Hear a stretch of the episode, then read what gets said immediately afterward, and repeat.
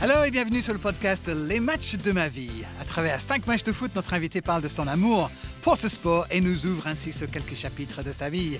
Cinq matchs à raconter, beaucoup de bonheur à partager avec vous, où que vous soyez, où que vous nous écoutiez. Vous voyez comment je maîtrise quand même Notre langue. subjonctif. subjonctif. Mais notre langue, mais c'est merveilleux. Quelque chose d'extraordinaire pour, pour l'anglais que je suis. Merci déjà de nous avoir choisis. C'est parti pour ce nouveau numéro donc de Les matchs de ma vie avec moi, Darren Tulette, et notre invité aujourd'hui qui est, qui est Christophe Joss. C'est une bonne réponse, Christophe Joss. Ravi de t'avoir avec nous, ami et collègue sur Beansport. C'est la première fois que je gagne au quiz. Oui, c'est ça, c'est sûr.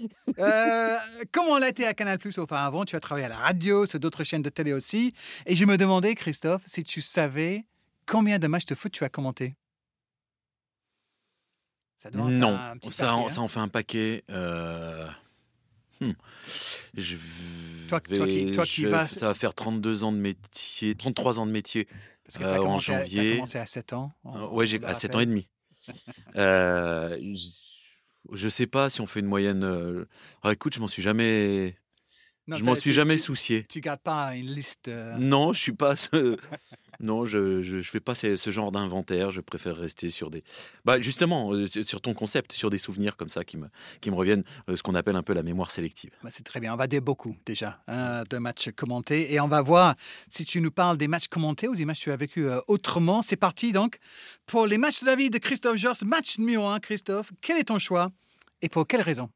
On va faire dans. J'ai choisi cinq matchs. Alors déjà, il a fallu que je choisisse. ouais, C'est pas évident. Hein, euh,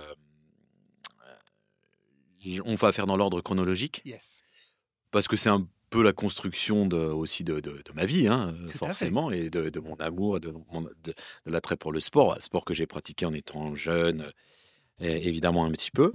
Euh, le premier, bah, c'est c'est un, un- un souvenir de très jeune supporter au travers euh, du vécu de mon papa, euh, qui était supporter de l'AS Saint-Étienne et qui, euh, en mai 76, se retrouve à Hampden Park, à Glasgow, pour la finale Saint-Étienne-Bayern, les fameux poteaux carrés.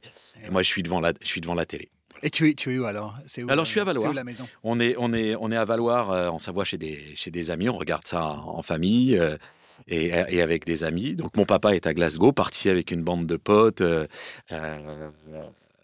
parce qu'il avait gagné des places via une émission sur RTL Non. animée par Max Meignet. Ouais, ouais. Oh wow. Et le truc, c'était qu'il fallait avoir la barbe et se peindre la barbe en, en vert, euh, etc.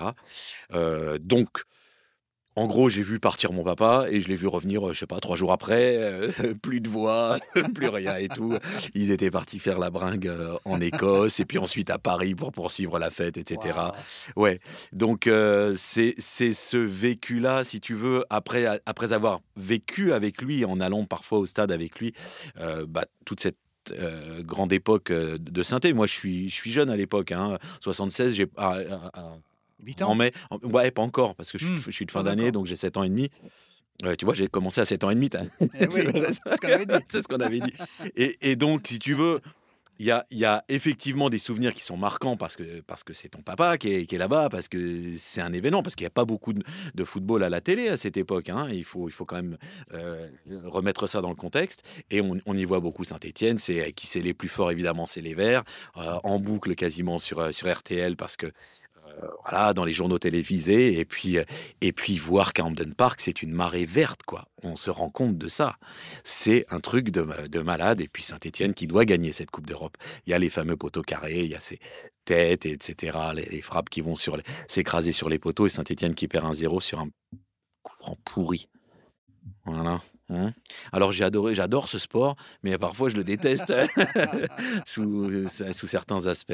Ouais, mais c'est ça. En 76, en plus, un, club français en, en finale d'une Coupe d'Europe, c'est un événement. Enfin, ça serait, c'est encore un événement aujourd'hui, euh, malheureusement, parce que là Ben où ouais. l'équipe de France gagne, les clubs français ont, ont du mal à, à gagner en Europe. Mais en 76, à, à presque 8 ans, donc, euh, tu es vraiment fan de foot. euh, Est-ce que tu regardes euh, Ben, tout Est-ce que tu collectes je- les, non, je les regarde. Panini, les choses comme ça? Oui, alors les albums Panini, euh, je suis. euh, D'ailleurs, je, je les ai pas gardés. J'ai vu, ça coûte une fortune cette- Ah ces affaires-là.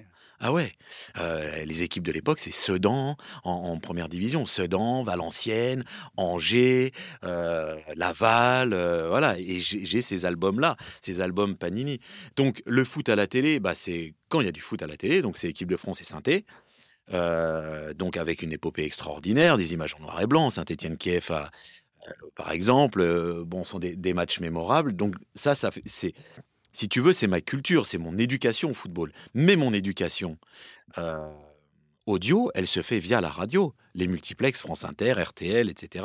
Jacques Vendroux, Geekedia et, et, et, tant d'autres. C'est surtout à travers de, au travers de la radio que, que je vis l'épopée de Saint-Étienne. Et l'amour de Saint-Étienne, ça vient de papa? Ouais, de papa. Ouais, de papa. Ouais. Bon, c'est l'équipe, c'est l'équipe en vogue du moment parce que Reims a Reims a un peu baissé pavillon, euh, donc Saint-Étienne prend le, le, le, relais.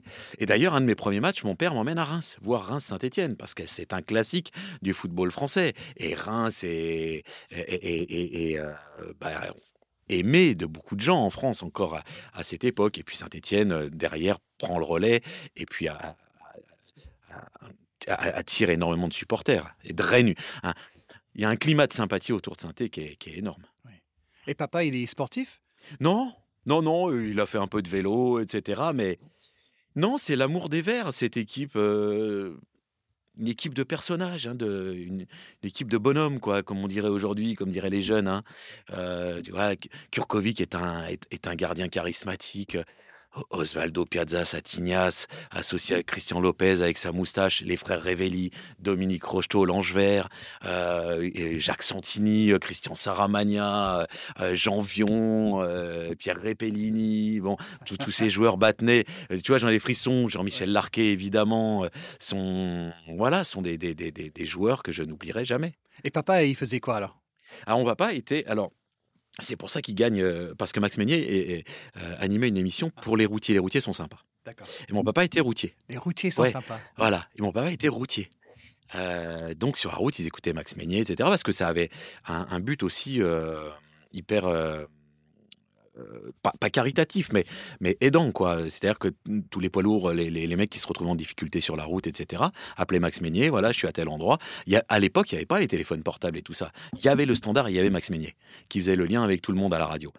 Euh, et donc, il avait organisé, parce que c'était Saint-Etienne, parce que c'était hype à, à ce moment-là, il avait organisé un concours pour gagner des, des, des places pour aller voir la finale.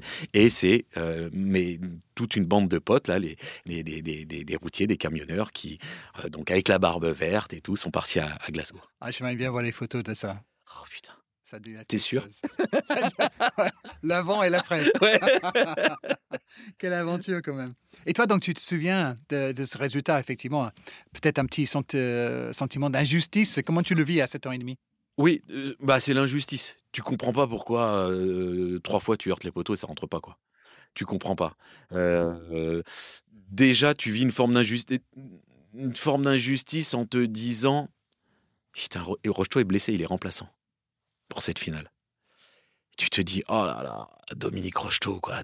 Dominique Rocheteau, à l'époque, c'était une, une méga star. C'était l'idole, l'idole de ces dames, mais l'idole de, de, de, tous les supporters de, football. Et puis oui, l'injustice, parce que alors il y a ce vieux sentiment, tu sais, anti-allemand, et parce que et, le football ça se joue à 11 contre 11, et au final c'est l'Allemagne qui gagne, et puis euh, du coup au final c'est le Bayern qui gagne, et, et, puis encore, et puis voilà ce coup franc. Euh, franc là, franc qui veut rien dire, euh, qui, est, marqué par Roth et, et, voilà donc oui comme comme un sentiment d'injustice mais une vraie tristesse parce que tu te dis ah, j'ai mon papa qui est là-bas, j'étais sûr qu'il allait revenir en disant on, a, on, est champion et tout et puis et puis non c'est pas le cas. Eh ben non c'est pas le cas parce que le Bayern effectivement a gagné pour la troisième année d'affilée ouais. euh, champion d'Europe les, les, Allemands et Saint-Étienne qui va quand même aller sur les champs pour fêter euh, ouais, la qualif en finale en quelque sorte pour fêter pour quoi. Tu défiles sur les champs alors que tu as perdu. Oui, aujourd'hui, on ne peut pas l'imaginer, mais à mais cette époque-là, ça passait. Dans un bain de foule. Oui. Dans un bain de foule. C'est dire. Euh... Ouais, c'était une. C'était romantique, non? Quand on Extrêmement. Mais cette équipe-là était hyper romantique. Alors pas sur le terrain, hein. c'était des, des, des, tueurs à gages sur le terrain, parce que c'était une équipe euh, sportivement qui, qui, était... Ça, je me souviens quand même, les, les chevauchés de, de, Piazza, enfin, les, les, les, frères Revelli, cette capacité à déborder, euh, de Patrick à marquer d'Hervé, euh, Rocheteau qui était, qui était un esthète euh, formidable, Jean-Michel Larquet qui était un, un capitaine, le, le, qui, était le, qui donnait le la technique à l'équipe, et... Euh, cet entraîneur aussi extrêmement singulier, le Sphinx Robert Herbin. Bon, euh, ouais, mais il y avait ce romantisme, les, les- les chevelures bouclées, etc. C'était un peu la marque de fabrique de synthé. Et toi, tu avais les cheveux longs à cette époque Non. 7 ans et demi, pas encore? Non, tu, pas tu- encore. tu jouais de foot ou pas? Est-ce que tu Oui, euh, alors tu- j'ai, tu- ouais, ouais, j'ai joué. Alors moi, j'ai ma vie parce que je suis là, je suis à la montagne, mais euh, ma vie euh, débute à. Je suis né à Paris et débute en Seine-et-Marne et je joue en Seine-et-Marne dans un petit club qui s'appelle euh, Varennes l'USV et on jouait en vert. Euh, voilà, ouais. Et, après, pour des raisons de santé, j'étais asthmatique euh, en Île-de-France et il fallait que j'aille à la- à l'air pur et on allait en vacances à Valoir, donc on s'est installé à Valoir. Mes parents ont tout sacrifié, on s'est installé à Valoir. Voilà mon histoire personnelle. Donc à Valoir, j'ai euh, fait un petit arrêt buffet parce que tu es en station de ski, tu es à 1500 mètres et le foot, c'est pas la priorité. La le sport, le sport local, c'est le ski. Je me suis mis au ski et ça a bien marché aussi. Et après, j'ai réattaqué le football à l'âge de 13 ans dans la vallée à Saint-Jean-de-Maurienne. Ah, d'accord. Voilà. Ok. Quel poste? Arrière gauche.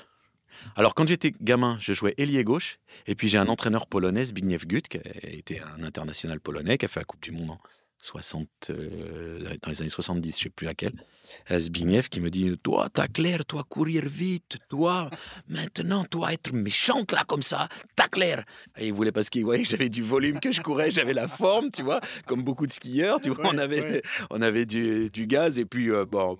Bon, bon volume physique et donc j'ai- poursuivi ma, ma modeste carrière arrière gauche. Avec ces mots euh, dans ta Ouais, tête. voilà. ok, très bien. Donc, euh, on va sauter quelques années en avant maintenant pour match numéro 2. On est le 7 septembre 1991. On est à Nantes. Les Canaries reçoivent Saint-Étienne et Christophe Josse. Et journaliste. jeune journaliste. Ouais, jeune journaliste. Quand Je- t'es arrivé là déjà? Euh, je fais l'école de Bordeaux, l'IUT de communication option journalisme, donc à l'époque une des sept ou six, six ou sept é- écoles euh, reconnues par la convention collective pour le métier de journaliste. Euh, et en sortie d'école, il y a un concours organisé par les gros médias, c'est-à-dire RTL, Europe 1, M6, France Inter, et à l'époque la 5 de Berlusconi. Et je gagne notamment, euh, je performe. Je gagne la 5, je gagne France Inter et je gagne un troisième, je sais plus, c'est M6 ou Europe 1. euh, et je veux aller sur la 5. Et j'ai mon prof de radio, Jean-François Briand, un ancien de France Inter, euh, qui est d'un conseil formidable. Il m'a dit Écoute, t'es jeune, j'ai j'ai 21 ans hein, à l'époque. hein. Euh, il m'a dit T'es jeune, t'auras le temps de faire de la téloche, t'as une bonne petite gueule, il n'y a pas de souci, etc. Va apprendre ton métier à France Inter. Donc j'avais neuf mois de, de- de contrat offert à France Inter, grâce à, ce- à cette victoire dans le concours. Donc je vais, euh, je, vais, euh, je vais à France Inter, et là, à France Inter, bah oui, t'apprends ton métier. Et notamment, euh, on te fait faire la, la circulation au PC de Rony-sous-Bois. C'est-à-dire? C'est-à-dire que tous les matins, tu es au PC de gendarmerie à Rony-sous-Bois, tous les matins à 2h du matin, pour attaquer à l'antenne, sur, euh, parce que c'était la- les débuts de France Info également, sur France Info, pour, euh, pour dire, euh, ah voilà, ça coince dans le triangle de Rocancourt, bouchon sur euh, Ah la oui. 4, euh, entrée euh, porte de Bagnolet. D'accord, rien à de- voir avec le, non, rien à voir, je suis en info. Non, non, Hmm. je suis en info gêné au début D'accord, info générale. Et avec ce passage obligé des 15 jours à la circulation. d'accord. Mais j'adore ça. Et je fais ça, je te promets, avec tout mon cœur et tout ça, bien, euh, avec, euh, avec enthousiasme. Dans le train. Si, tant et si bien que je reviens et, et Pascal Delannoy, qui est le patron de, de France Info, il m'a dit écoute, on a, je, je veux pas t'emmerder, il me dit, mais on a un petit problème. Euh, on n'a personne là pour la semaine qui suit sur, sur la circulation. Vraiment, tu, tu, euh, de la manière dont tu l'as fait, c'est très bien, continue comme ça. Et après, au bout de la semaine, tu pourras me demander ce que tu veux. Ah. Je fais une semaine, évidemment, petite idée, parce que Mhm. bah, pas tous les jours, mais tous les deux jours, j'allais taper au- au- au- à la porte du bureau des sports euh, de, de- de Jacques Vendru. Je disais, Hey, je suis là. Et mon truc, c'est le sport. Donc, euh, je, je refais une semaine de, de Rony-sous-Bois. La circulation, ah, ça coince sur le triangle de Rocancourt. si vous prenez la 4, sortez à tel, tel machin. Bon, Des sacrés débuts. ouais.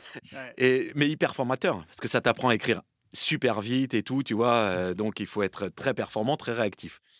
Euh, fin de la semaine, j'ai retenu ce que m'a dit Delannoy. Il me dit Ouais. Tu me demandes ce que tu veux. Je dis Ok. Je dis Bah, euh, j'aimerais bien faire euh, un petit peu de sport maintenant. Il m'a dit, va voir Jacques Vendroux. J'en ai déjà parlé. Il m'a dit, je m'attendais à ta, à ta requête. Je vais voir Jacques Vendroux. Jacques Vendroux, il me fait comme. Je, il y a, je vais utiliser un terme un peu trivial, mais il m'a parlé comme ça. Il m'a dit, ah, mon petit Joss, on va voir si t'es un branleur. tu vas faire ton dernier jour. C'était un samedi. C'était mon dernier jour. Tu fais ton dernier jour à Rony-sous-Bois. Je me lève à 2 h du matin, quand même. euh, je file à Rony-sous-Bois avec une voiture de France Inter. Il me dit ce soir, tu es à Nantes pour Nantes-Saint-Étienne. C'est-à-dire que tu finis à 9 h du matin, Rony-sous-Bois. Tu dors pas. Tu montes dans la voiture. euh, tu files à, à, à Nantes. Tu dois te démerder pour ton, ton hôtel. C'est toi qui dois réserver ton Ah hôtel, ouais, etc. Ouais, ouais, ouais. Et, euh, et commenter le match? Et il me dit Nantes-Saint-Étienne, quand même, à l'époque. hein. C'est quand même c'est grand classique du championnat. Nantes, entraîneur, Coco Suodo.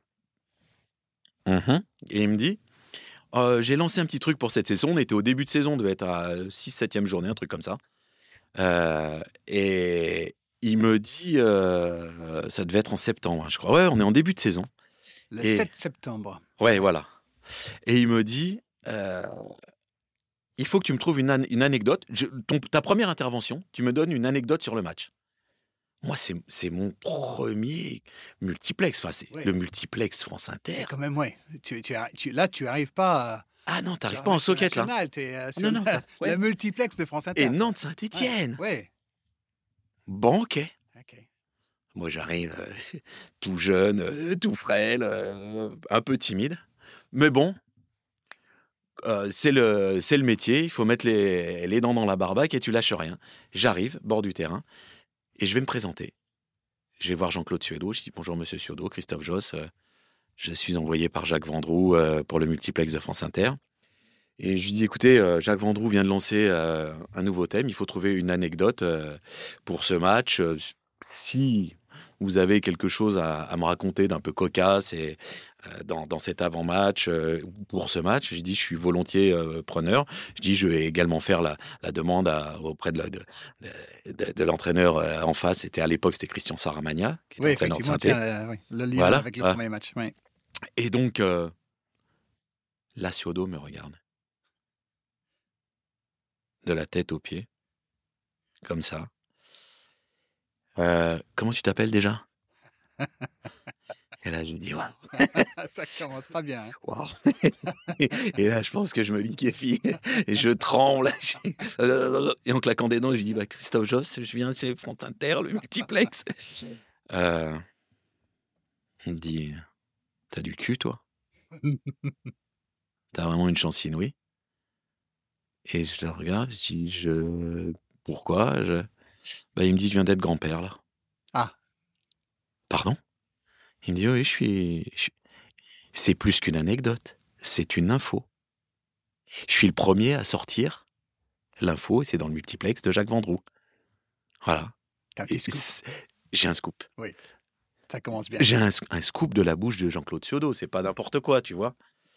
Et donc je fais mon premier mu- multiplex, ça se passe bien. euh, dans la foulée, France Inter veut m'embaucher, me faire un CDI. Et il y a Daniel Potra qui m'appelle pour, euh, pour aller sur Eurosport et commenter les, les sports blancs, le ski notamment, etc. Ah oui, d'accord. Donc après le foot, tu es Ouais. quand même euh, remonté euh, les pentes Ouais. en quelque sorte. Ouais, exactement. J'ai pris le tire-fesse. Mais sinon, j'étais embauché à France Inter, qui est une maison extraordinaire où j'ai passé des moments Ah, génial. Et tu, tu te souviens de- du match? En dehors de, de cette rencontre-là Pas et- trop. Et, tout ce qui se passe Pas trop, autour? Je sais que Saint-Étienne a perdu. C'est euh, Jean-Mi Ferry euh, qui. Qui, qui, qui marque. 1-0 pour euh, Nantes, effectivement. Mais- Stade de la Beaujoire. Ouais, j'ai des souvenirs. euh, si, je me souviens de Sylvain Castendeuch, de, de, de- de joueurs comme ça, euh, Jean-Claude Pagal. euh, euh, des... Ouais, ouais, j'ai des. Mais, mais non, je pense que j'étais tellement pris dans mon truc. Oui. Tu, enfin, je sais pas si ça te fait ça des fois. Tu sais, t'étais dans, dans un moment de. Parce que t'es- là, c'est le stress extrême hein, quand même. Euh, dans un moment de stress extrême, tu es tellement concentré que je pense qu'après, tu, tu relâches et tu oublies plein de choses. Quoi. Oui. Mais j'oublierai jamais le regard de Jean-Claude Sodo quand il me dit euh, C'est quoi ton nom déjà? C'est- T'es qui déjà? Après avoir déjà fait le matinal avec. Ouais, ouais. euh, euh, c'est un peu bouchonné sur Ouais. le- hein, la voiture pour aller à Nantes et tout. Quelle journée. Ouais, ouais. Ouais, je comprends. On n'oublie pas un jour comme non, ça. non. Euh, match numéro 3, Christophe, euh, c'est la finale de la Coupe du Monde Ouais. en 98. Ouais. Et là, tu es avec euh, Canal, c'est ça? Je suis avec Canal, euh, Thierry Gilardi, Charles Bietri au commentaire. Et surtout, j'ai un rôle. Alors, je suis homme de terrain, mais c'est pas vraiment ça. Canal, pour la Coupe du Monde, privatise une loge qui est à côté, qui est collée à la loge pré- présidentielle. Mhm, D'accord. A du beau monde. Euh, finale de Coupe du Monde, Stade de France. Et Charles est là, le nez dans ses fiches. euh, On est, on est dans la loge, je sais pas, 4h30 avant au moins. Mm. Voilà, on, on part au stade ensemble avec Charles. Et au bout d'un moment, il y a là une cérémonie d'ouverture. Et c'était un hommage à Yves Saint-Laurent. Avec, euh, je crois, 300 mannequins ou quelque chose comme ça. Ouais, Les je me 300 plus belles femmes du ouais, monde, J'ai euh, la chance d'être au stade aussi. Voilà, pour les 40 ans d'Yves Saint-Laurent. Ouais. C'est la cérémonie d'ouverture. Et donc Charles est dans ses fiches. Et au bout d'un moment, Charles doit découvrir, doit se souvenir qu'il y a la cérémonie d'ouverture. Christo? Oui? Oui, Charles? Le, le fameux oui, Charles. Euh, tiens, c'est le script de la cérémonie d'ouverture, c'est toi qui... Com... J'y commence ça, Charles. C'est moi qui... J'y connais rien. La haute couture, je- je, Ouais, là, il, me- tu- il me dit tiens regarde le script. Tout est t'as rien à faire tout est tu parles t'as rien à faire. Donc euh, bah oui Charles. Bah oui. et là je oui, suis oui, patron. voilà Mm. là je sais alors c'est le début d'une soirée magique. Évidemment on est champion du monde. Mais je vais presque mettre ça entre parenthèses. Je suis assis là et là pareil tremblant Euh, c'est sur Canal finale de Coupe du Monde tu commentes la cérémonie d'ouverture c'est pas rien quoi Ouais. parce que je suis homme de terrain, mais l'homme de terrain pour cette finale de Coupe du Monde, t'es pas sur le terrain. Je suis dans la loge. Et là, je vais y revenir. C'est le, le- le- le- c'est le deuxième chapitre des trois chapitres de la, de la soirée, des trois, de mes trois gros chapitres. Premier chapitre, donc, la cérémonie d'ouverture. Yves Saint-Laurent, 40 ans. Ok, super, merci. Euh, C'est. Noël, ouais, Merci, merci. Charles. Ouais. Merci, papa Charles. Euh, et là, je m'assieds comme ça dans la loge, qui est encore vide, les personnalités sont pas arrivées. Et à côté de moi, je vois un personnage. Je dis, je le connais. Je regarde, je dis, mais c'est lui, Paco Rabanne. Paco Rabanne, tiens.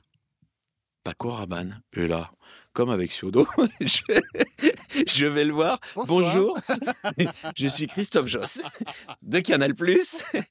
Et voilà ce qu'on me demande de faire. Euh, je ne vous cache pas, je vais être très honnête avec vous, je n'y connais rien dans la haute couture, etc. Je vais vous demander un énorme service. Je dois commenter.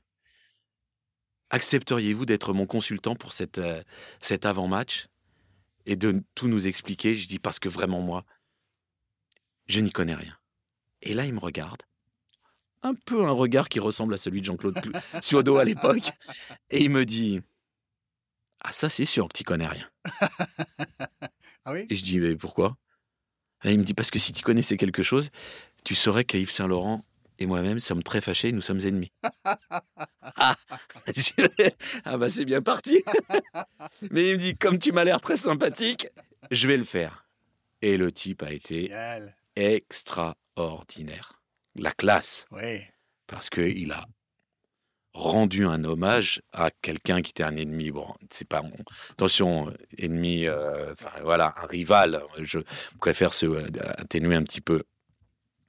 Et donc c'est c'est génial, Oui, parce que ça passe de toi perdu avec tes notes euh, sur les commentaires. un truc exceptionnel. Voilà. Tu l'as rendu. euh, Exceptionnel. Parce que tu avais ce, ce bonhomme. Ah ben j'étais là, je l'écoutais, je le regardais. J'ai regardé un peu les mannequins aussi. c'était sympa. Bah, c'était, bah, voilà. Hein Euh, donc ça, c'est le premier volet de cette soirée. Le deuxième, c'est le match. C'est parti. Bonsoir, c'est la finale de la Coupe du Monde. Thierry Gilardi, Charles Bietri. Et moi, je suis dans la loge. Basile Boli, Jean-Paul Belmondo, Luis Fernandez et un monsieur qui parle anglais c'est pas sa langue natale, Mhm. et qui parle anglais à mes côtés, qui s'installe, il me dit, je me mets à côté de toi parce que tu parles anglais. Comme ça, il m'a dit, je vais me sentir un peu moins seul. Johan Cruyff. Quand même. Je passe la finale de la Coupe du Monde avec Johan Cruyff à mes côtés qui n'arrête pas de me parler. Ah oui, en plus. Il est bavard. On parle, tout le, il me commente le match. J'ai mon consultant perso. Oui. Pardon J'ai- juste pris Johan Cruyff comme consultant perso. Waouh, waouh. Marcel se fait exclure. Oui. Et là, il me dit, Il y a 2-0. Hmm. il me dit, t'inquiète pas, vous allez gagner 3-0, vous allez être champion du monde. Comme ça, je te jure que c'est vrai. Ah oui, Johan Cruyff. pas mal. Donc c'est magique. Oui. C'est magique. Enfin, c'est.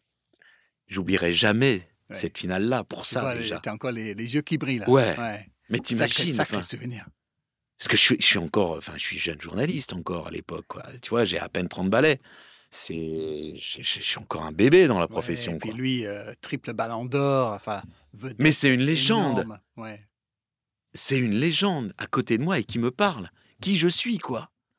Tu vois Et même s'il le faisait aujourd'hui, encore, euh, paix à son âme, mais euh, ce sont des moments, euh, tu, tu te dis, putain, mais j'ai ce privilège-là, quoi.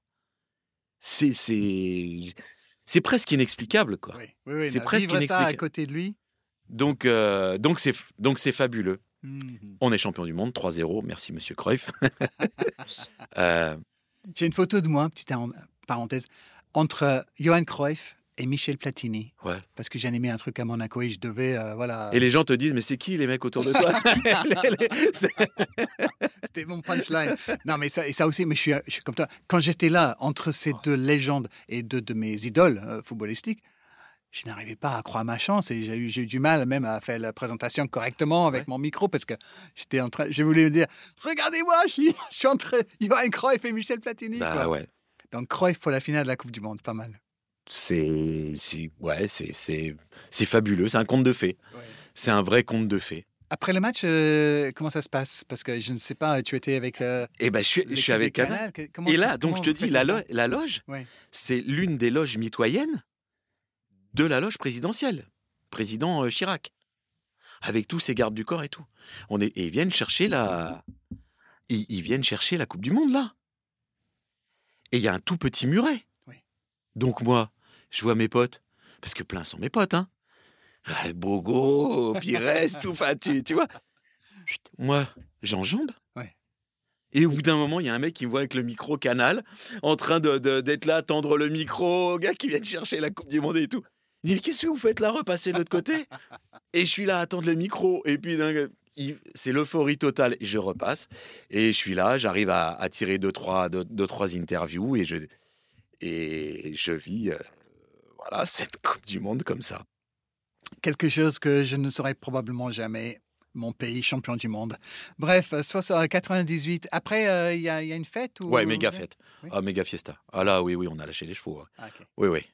Oui, oui, euh, Champs-Élysées. euh, je me souviens plus des noms des établissements, euh, mais il y a prescription. Ouais, peut-être vaut mieux les taire d'ailleurs.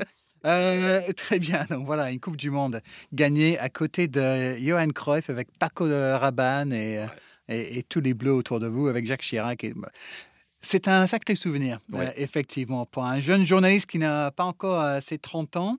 Euh, la Coupe du Monde, et toi, ça fait toute une histoire d'ailleurs, parce Mhm. que tu en as fait combien? 7, 8 8, j'ai fait ma huitième au Qatar. Au Qatar, c'était le 8 C'est-à-dire que, ouais, depuis que j'ai attaqué le métier, je les ai toutes faites. C'est-à-dire que partout où je suis passé, il y avait les droits de la Coupe du Monde. Ah, donc il faut toujours suivre. Christophe Georges si tu veux travailler sur la Coupe du Monde. Sur la Coupe du Monde. 94 Eurosport, Coupe du Monde aux États-Unis. Ah oui. 98 Canal, en France, je suis à France. Canal. 2002, je suis envoyé en Corée euh, par euh, France Télévisions. Je ne commande pas, parce qu'on n'a pas les droits de- du commentaire, mais c'est pour euh, être au contact, faire de- du reportage, etc., suivre l'équipe de France, mais bon, ça s'est arrêté trop vite. Oui. Euh, 2006 pour la 6, pour M6, avec Christophe Dugarry. Euh, 2010, Recanal. Je suis de, de nouveau euh, repassé à Canal. 2014, BIN. 2018, BIN. 2022, BIN. Et 2026, euh, bien, on espère aussi. Oui. Hein, pendant qu'on y est. Croise les doigts. Allez, euh, vous écoutez les matchs de ma vie, le podcast de Sport. Notre invité raconte les 5 matchs de foot qui ont le plus marqué sa vie. On arrive au match numéro 4 de Christophe Joss, notre ami commentateur de foot, mais pas que, parce que tu as commenté d'autres sports, euh, Christophe, y compris le Tour de France. Pour France Télé, tu nous as parlé de, de- du ski tout à l'heure. Oui. Est-ce que parmi toutes ces aventures-là, il y a quelque chose que tu n'as pas encore fait, quelque chose que- qui te donne encore euh, envie? Quelque chose qui, qui pourrait euh, te faire plaisir Tu sais que j'ai- quand même eu la chance de faire beaucoup de choses parce que je suis passé dans une chaîne où Eurosport où il y avait une multitude de sports. J'ai commenté plein de trucs, euh, du saut à ski, du, euh, biathlon. euh, J'aimerais bien recommenter le Tour de France pour France Télé, mais je, je le ferai très certainement pas. Mais c'est exceptionnel. France Télé est une, maison fabuleuse. Et le Euh, Tour, c'est quand et même, euh, le une- une Tour- aventure Le extraordinaire. tour sur France Télé, c'est. Je l'avais fait deux fois pour Eurosport, c'était pas dans les mêmes conditions évidemment. Il y a un déploiement de moyens avec France Télévisions qui est absolument extraordinaire. C'est une aventure humaine qui est, qui est absolument géniale. C'est c'est c'est c'est c'est grandiose. Qu'est-ce que j'aimerais euh, J'ai fait des Jeux Olympiques d'hiver, j'ai fait des Jeux Olympiques d'été. euh, J'ai quand même pr- presque tout fait dans. Aujourd'hui, me dire quelque chose qui me fait qui me fait rêver que je n'ai pas fait, euh, pour être très honnête, non, je C'est crois pas. Plutôt refaire le tour. Ouais, c'est plutôt dire. refaire.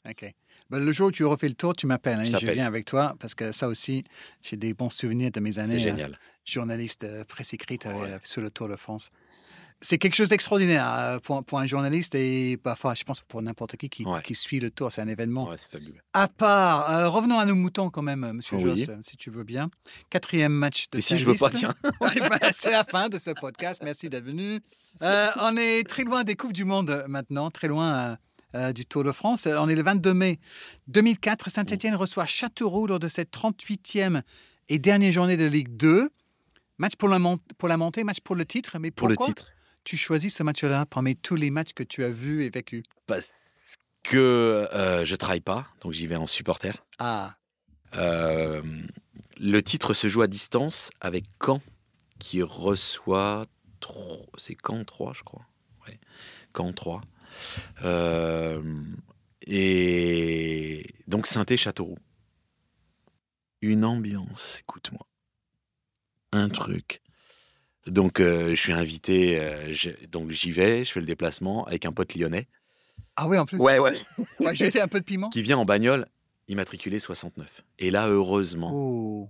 j'ai un pote à la sécurité qui, dit- tu dis à ton pote qui, euh, il fait, il fait rentrer sa voiture dans le parking des joueurs. Il dit sinon là c'est c'est mort.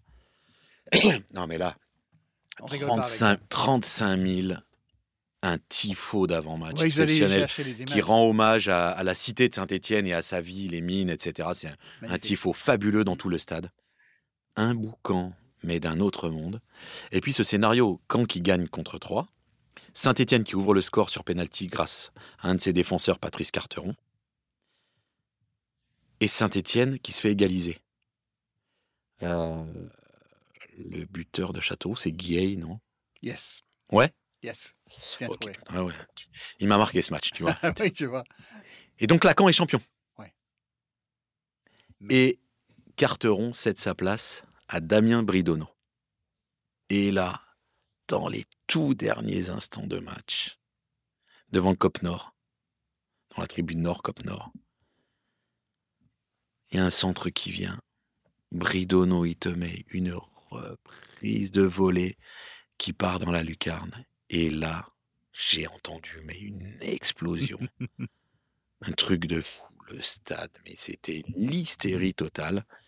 Saint-Étienne est champion, Saint-Étienne remonte en Ligue 1, et derrière la fête, euh, euh, place de l'Hôtel de Ville et tout ça à saint c'est c'était un grand moment. Mais honnêtement, cette ambiance-là, ce bruit-là, je m'a beaucoup, beaucoup, beaucoup marqué. Ce stade, quand même, on l'appelle le Chaudron, mais ça fait un boucan, mais ça fait un bruit d'un autre monde, vraiment, vraiment. Et euh, il y a, y a des- encore des images hein, sur euh, YouTube, etc. Oui. Et des fois, je me replonge dedans, je me dis, mais waouh, ça hurle, quoi. Et oui. Ça hurle. Et ce but de Bridonneau, Le absolument. but, il est, le but, fabuleux. est fabuleux. Oui. Le but, est fabuleux. et, le, et le gars, c'est le, le- le- c'est un porte-bonheur. L'année, il arrive du Mans. L'année dernière, il est monté avec Le Mans. Monté, oui, oui, oui, c'est ça. Avec Le Mans. Oui, oui. Et il arrive du Mans et il monte avec Saint-Etienne. Et il marque, alors là, je te dis pas, il n'avait plus de maillot, il plus rien, il courait dans tous les sens, il savait plus où il habitait et tout. Et, et- et Geoffroy Guichard en, en- en fusion. Ça, si tu veux, c'est mon match de, de supporter, d'amoureux des Verts. Et j'ai des yeux là, mais je, c'est une émotion extraordinaire voir saint Parce que moi, je- mon père a eu la chance de, vivre les, titres intensément euh, en, suivant saint moi, non. Je les ai beaucoup vus en Ligue 2. hein. Alors, j'ai assisté à des matchs euh, extraordinaires, des derbies contre Le Puy à Geoffroy Guichard, où il y avait 40 000 personnes, des duels épiques contre, contre Nice, euh, pareil, avec euh, Tony Kurbos, etc. C'était pareil, il y avait 40 000 personnes dans Geoffroy Guichard. Euh, à l'époque, il y avait Cannes en deuxième division, euh, Guignon, euh, et tout ça, c'était les affiches. Moi, j'ai vécu surtout, en tant que jeune supporter, ces affiches-là en Ligue 2. Et j'ai eu la chance de, de- voir saint gagner au Stade de France la, la, la Coupe de la Ligue. Mais sinon, moi, Saint-Etienne, c'est c'est la galère pour moi. Euh, on est passé à autre chose, quoi. à être les rois de- de- du, du championnat de France, on est passé à devoir se maintenir bientôt, tu vois. Donc, euh, donc la remontée, bah, c'était un moment de fête, quoi. Et de gagner le titre. euh, Et de gagner le un, titre. un but comme ça, euh, avec tout ce stade euh, en folie. Ouais. Une belle soirée, que là aussi, on va pas aller dans le détail apparemment. Parce que. Ce qui vaut mieux pas. Parce que, oui, voilà. Parce que c'est tout. Allez, le dernier des cinq matchs qui ont le plus marqué ta vie, Christophe Joss, c'est lequel et qu'est-ce qui t'a fait choisir celui-là alors? Alors, plusieurs choses. Parce que déjà, c'est les débuts de l'aventure de, de Beansport, c'est 2012. C'est l'euro en, en, en Pologne et en Ukraine, euh, qui qui a une résonance aujourd'hui qui est immensément euh, triste euh, et assez horrible. Euh, c'est le match dans ce stade fabuleux, certainement à l'époque. Un des plus beaux stades au monde, si c'est pas le plus moderne, le stade, la, la Donbass Arena De à- Donetsk. de Donetsk Mm. une zone qui est en guerre depuis 2014, hein, où euh, c'est un vrai charnier. Enfin bon, c'est horrible. Évidemment, quand on voit le contexte actuel et quand on repense à cette période de fête, hein, parce que c'est la fête du football en 2012, euh, et, et à, à ce match France-Angleterre. France-Ukraine. Non, non, France-Angleterre. T'es France-Angleterre? Il me sem- euh, Non, il me semble que c'est France-Ukraine. Le 15 juin 2022. Où il y a, où il y a l'or- euh, Oui, je l'orage? je- oui, je sais ce que tu vas me raconter parce que j'étais à l'antenne à Paris. Ouais, Oui, c'était euh, pas l'Angleterre, c'était l'Ukraine. c'était l'Ukraine? C'était l'Ukraine. L'orage, Yes, d'accord. yes, yes. Euh, bah, tu vois, c'est. Comme quoi, c'est oui, c'est pas le match qui, qui compte en fait dans cette histoire. Non. Encore une fois. Non, c'est pas le match qui compte. tout ce qui c'est tout ce qui l'entoure. On est à l'antenne Oui. et là, d'un seul coup, mais un orage Oui. cataclysmique, la foudre qui tombe de partout, une pluie diluvienne, un vent. Donc, on quitte la tribune parce que c'est c'est int- c'est intenable et dangereux. hein. C'est la cinquième minute. Hein, Ouais, lorsque cinquième le match minute. est interrompu. Ouais, Ouais. mais là, là, là, euh, il tombe la mer et les poissons quoi sur euh, sur la Donbass Arena. Et mais surtout la foudre partout, l'orage terrible. Euh, et, et donc, hop, on, on rentre à l'abri euh, sous les sous les tribunes, et- etc. Et on laisse passer l'orage, hein, euh, co- comme on dit. Oui. Et effectivement, et, et ça reprend, ouais, quasiment une heure. euh. Oui. Mais toi, t'es à l'antenne. On, Oui, on oui, est, on est à l'antenne. On est sur Eurosport. On Oui, est, c'est ça. Voilà. On est sur, sur Beansport. Euh, on vient de lancer la chaîne Sur, et, sur Beansport, et ce match, tu es avec Robert Pires. Je suis avec Rob. semble-t-il. Ouais, Ouais, c'est ouais. ça. qui est consultant. Il, est, il est consultant pour, pour cette Voilà. ouais, ouais. Et puis à un moment donné, bah, bah, tu rends l'antenne précipitamment parce Ah oui. qu'effectivement, et je vous invite, euh, chers auditeurs, à aller regarder les images, vous rappeler de ce qui s'est passé parce que c'était vraiment euh, une tempête comme on les a rarement vues dans un stade de foot en fait. Ah, ben, à, une, à une Coupe du Monde. Mais quand on sort Ah, les arbres, les, l'euro. les, les, euh, l'allée l'allée qui mène à la Donbass Arena, l'allée Oui. principale, les arbres sont tous par terre et tout, mais ça a été. Alors il n'y a pas eu de tornade, mais ça a été un, un- un- enfin, un, or- un- un orage euh, cataclysmique, quoi. Et toi, tu t'es mis où alors? Eh ben, tu sais, juste derrière, tu, tu, tu rentres à, à l'abri là, de, de- quand tu déambules dans les couloirs de- du Ouais. stade. On était juste là, euh, euh, à l'abri, quoi. Oui. Tout simple. Mais surtout à l'abri de la foudre. Moi, ce qui me faisait peur, c'était l'orage. Ouais. Très- Bon, la pluie, euh, on, en- a tous vécu, mais c'est- c'était l'orage. Il y, a- y y eu des impacts de foudre un peu partout, quoi. C'était vraiment, c'était- c'était pas beau à voir, quoi. Non, non, mais c'était exceptionnel. Ah Et ouais. À nous, à l'antenne, on- évidemment, personne ne savait à quel point euh, le match allait reprendre, ou si euh, on pouvait reprendre, parce que la pluie torrentielle, Ah ouais, ouais. il y avait des flaques d'eau énormes partout. Oui, et puis elle tombait pas à la verticale. Il y a eu du vent, donc la tribune et, et tous nos appareils techniques Oui. étaient détrempés. Je me suis dit, mais il va y avoir des courjus, ça, ça va, ça, ça- ça va flamber, enfin, ça va. euh, euh, Ah non, mais tu sais pourquoi j'ai pensé à France-Angleterre? Parce que y a... ce match-là, c'est là où Samir Nasri fait le, ça, ouais. met, la... met le doigt sur la bouche. Ah ouais. Il m'avait marqué aussi ce, ce match-là. Mais, euh, mais oui, cet orage-là. euh, et, et puis surtout, voilà, se dire que ce territoire aujourd'hui se déchire entre, entre Russes et, et Ukrainiens. Entre, enfin, déjà à l'époque, moi je, je- je dois le dire parce qu'à l'époque, on voyait des drapeaux russes au balcon quand même. Et il y avait quand même beaucoup de gens euh, qui nous disaient Mais nous, on est, on est russes, enfin, on se sent russe, etc. C'est, c'est- on, on sentait quand même qu'il y avait, euh, il y, avait déjà cette, euh, cette, cette tension-là. Et, et, c'est- et en fait, il re- il- repenser à cette période de fête, à ce stade qui était une boîte de nuit. hein, Une fois le match terminé, Mm. ils mettaient la musique à fond. Il y avait de- de- de- des, des établissements, il y avait des restaurants. Des, euh, après, ça se terminait en soirée dansante, des boîtes de nuit. C'était des endroits vraiment euh, hyper, euh, tu vois, hyper fréquentés. La musique à fond, la sono. Je sais pas si tu te souviens de la sono, mais elle résonnait à fond dans ce stade de la Donbass Arena et se dire aujourd'hui, ce stade est presque une ruine, quoi. Ouais, c'est affreux. C'est un truc de fou. Il n'y a pas longtemps. hein. Et il y a pas 2012, longtemps, C'était le 15 juin, Ouais, effectivement, il y, a, ce match. il y a un peu plus de dix ans. Que la France euh, gagne. Euh, D'ailleurs, ce sera la seule victoire pour les Bleus euh, à 7 Euro euh, 2012 parce qu'il y avait le match nul avec l'Angleterre, la, défaite contre la Suède et puis l'Espagne en quart. Ouais, C'était fini pour, bye. pour Laurent Blanc, effectivement, mais pas fini pour Christophe Joss qui est allé jusqu'au bout. Ouais. Comme souvent, Voilà. mon cher Christophe, les équipes sont éliminées, mais jamais Christophe Joss. Il est là jusqu'au bout de, On va de toucher du bois pour que ça dure. Oui, effectivement. Et ce match, euh, effectivement, c'est un, un grand souvenir pour plein de raisons.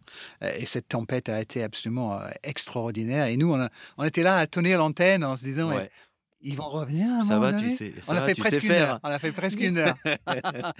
Tu sais faire, on a fait un bout de chemin ensemble, je te connais aussi un peu. hein.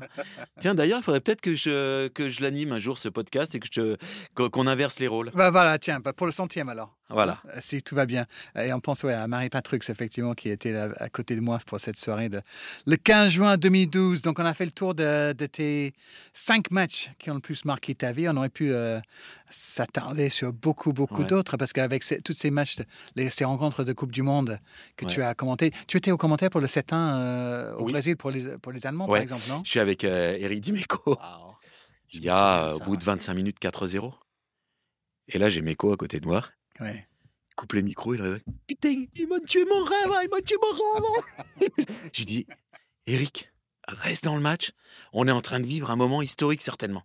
Ça va être un match historique. Reste dans le match. Il était dégoûté, Meko. Il dit, ouais, 4-0. et tout. Ils sont en train de les, les laminer. Ouais, ils ont fait plus que les... Ça a été un match historique. Ouais. Ouais, ouais, Tu en as commenté des matchs historiques. ouais, ouais, quelques-uns. Et tu gardes encore, euh, et c'est pas pour, euh, pour te flatter euh, parce que je te connais ou quoi que ce soit, mais ce que j'admire, euh, c'est que tu as toujours un enthousiasme devant n'importe quel match que tu commentes. Et on peut pas toujours commenter les finales de Coupe du Monde tous les week-ends, mais voilà, on est dans la routine de, de n'importe quel championnat. Je vois toujours euh, dans ta façon de préparer les, les rencontres un enthousiasme. Il y a une nouvelle aventure à raconter, euh, une nouvelle histoire. euh, Tu sais, le jour, fois. le jour où ça me quitte d'arène, Ouais, bye bye. ouais. Ciao. Je ferai autre chose. Je retournerai dans mes montagnes et puis je ferai des crêpes. Tu iras avec Thibaut Pinot euh, garder des ânes et Ouais, des, et moutons. Et voilà, pourquoi pas. Je viendrai te voir. Ça a l'air pas mal. Merci beaucoup, Christophe, C'est moi. d'avoir Merci. partagé ces matchs, ces souvenirs, ces moments de vie avec nous et on te souhaite plein d'autres matchs mémorables à venir. Ouais. Ah, quand même. Euh, merci à vous, les amis, de nous avoir écoutés. Si notre podcast vous plaît, n'hésitez pas à partager avec vos amis. Si vous n'avez pas aimé, vous pouvez toujours envoyer un lien à vos ennemis. Vos commentaires sont les bienvenus. N'hésitez pas à nous donner au moins 5 étoiles sur la plateforme où vous nous écoutez. À très vite pour un nouvel épisode de Les matchs de ma vie. Bye bye. Bye bye.